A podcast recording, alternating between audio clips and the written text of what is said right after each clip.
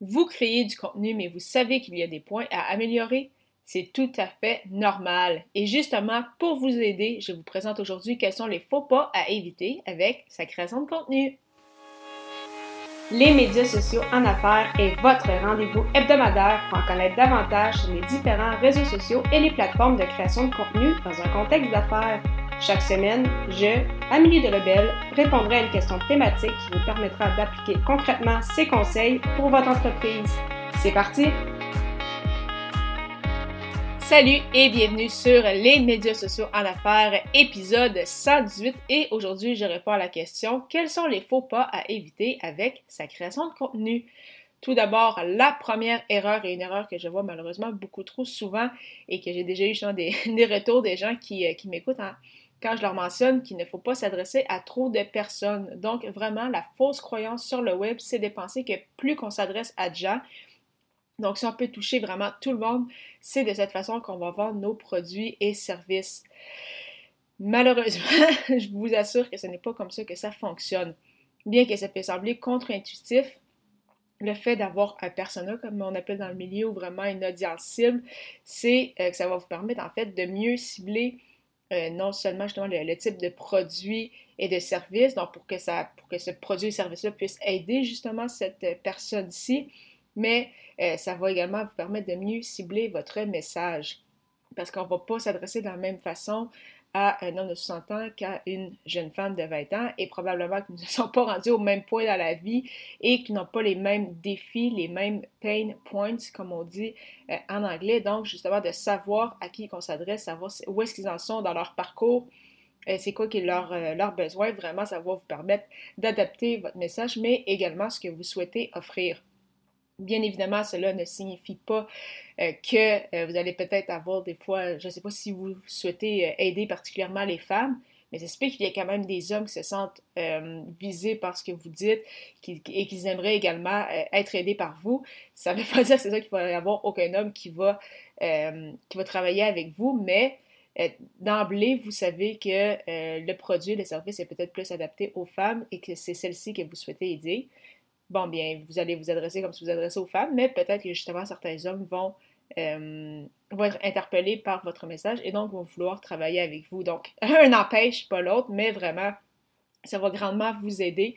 Et d'ailleurs, si vous n'avez toujours pas défini votre persona ou que vous l'avez peut-être fait il y a longtemps, mais vous vous dites que hmm, le, bonifier serait peut-être une, bonne chose, je vous invite à écouter mon épisode 6 euh, justement qui euh, vous explique comment bien définir votre persona. Donc simplement aller au ameliedelabel.com baroblique E majuscule 006. Donc vous allez pouvoir écouter cela à la fin de, euh, de cette émission. Et donc, une autre erreur à éviter, donc oui, ne pas cibler euh, votre audience, donc vous adresser à trop de personnes, mais également ne pas avoir de structure. Et ça, c'est vraiment avec votre création de contenu, que ce soit avec un podcast, avec vos articles de blog, avec euh, vos vidéos, vos publications sur les réseaux sociaux ou autres, c'est vraiment important d'avoir une structure lors de la création de vos pièces de contenu. Par exemple, avec euh, cet épisode-ci, ou en fait ce podcast-ci des médias sociaux en affaires, j'ai toujours une même structure comme vous le voyez. Donc, j'ai toujours un, un hook, comme on appelle, donc un petit quelques secondes de teasing avant euh, le jingle qui explique un peu c'est quoi mon podcast. Et par la suite, je débute euh, l'épisode avec une petite introduction et on embarque directement dans le vif du sujet. Par la suite, je termine par un appel à l'action et je vous laisse pour euh, l'épisode de la semaine suivante. Donc, c'est de cette façon-là que je structure. Et en fait, la structure, justement, ça vous permet ben, c'est ça qui a une certaine, une certaine rigidité. Donc, vous savez de quoi vous allez parler, vous êtes structuré, vous savez les points qu'il y a abordés, par exemple, dans cet épisode-ci. Et donc, c'est plus facile pour vous euh, de, livrer un peu la marchandise parce que si euh, vous avez par exemple votre sujet principal, eh bien c'est facile peut-être de partir dans toutes les directions et ça va peut-être pas euh, nécessairement pointer vers l'endroit où vous souhaitez que ça se rende pour justement faire par exemple votre appel à l'action par la suite. Vous allez peut-être vous perdre un peu dans, dans vos idées.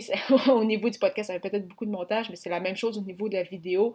Donc vraiment, c'est très important d'avoir une structure quand vous créez vos pièces de contenu, mais également la même structure quand vous décidez d'en faire promotion. Donc, on sait qu'avec euh, le podcast, c'est important d'étirer sa promotion pour euh, toucher un maximum de personnes. Donc, si par exemple votre épisode sort les lundis, comme c'est le cas des médias sociaux en affaires, on sait qu'il ne faut pas faire euh, toute la promotion le, lundi, parce que si jamais il y a une personne qui n'était pas présente sur les réseaux cette journée-là, eh bien, elle ne saura peut-être pas que vous avez euh, publié un nouvel épisode, elle n'en entendra plus parler de toute la semaine et vous l'avez perdu pour cette semaine-ci. Donc, c'est pour ça qu'on va vouloir étendre sa promotion tout au long de la semaine sur nos différentes plateformes et pour faire cela, il faut avoir un calendrier pour savoir justement à quel moment qu'on va publier quel message qu'on va mettre de l'avant avec peut-être justement le, visuel en question. Donc, encore une fois, la structure qui est très, très, très importante.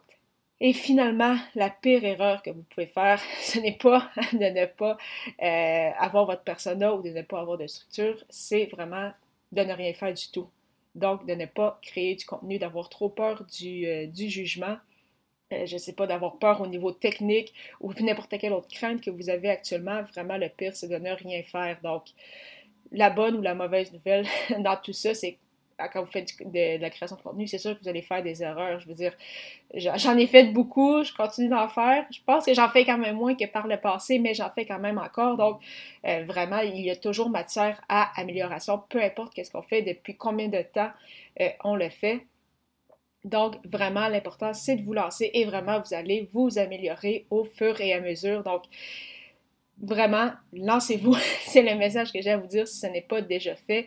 Mais c'est certain que justement de savoir à qui vous vous adressez, que vous savez que vous, maîtrisez votre sujet, vous avez une structure, eh bien, c'est certain que vous allez faire moins d'erreurs que si vous décidez de, de vous lancer dans le tas, comme on dit, et advienne que pourra. Donc, bien évidemment, c'est sûr qu'on est capable de faire un peu de préparation, un peu euh, en arrière de, cela, mais vraiment, au final, c'est important de, se lancer et on va apprendre justement à s'améliorer au fur et à mesure. Donc, vraiment au plaisir euh, de vous écouter ou de vous voir sur les plateformes si euh, vous lancez prochainement votre projet.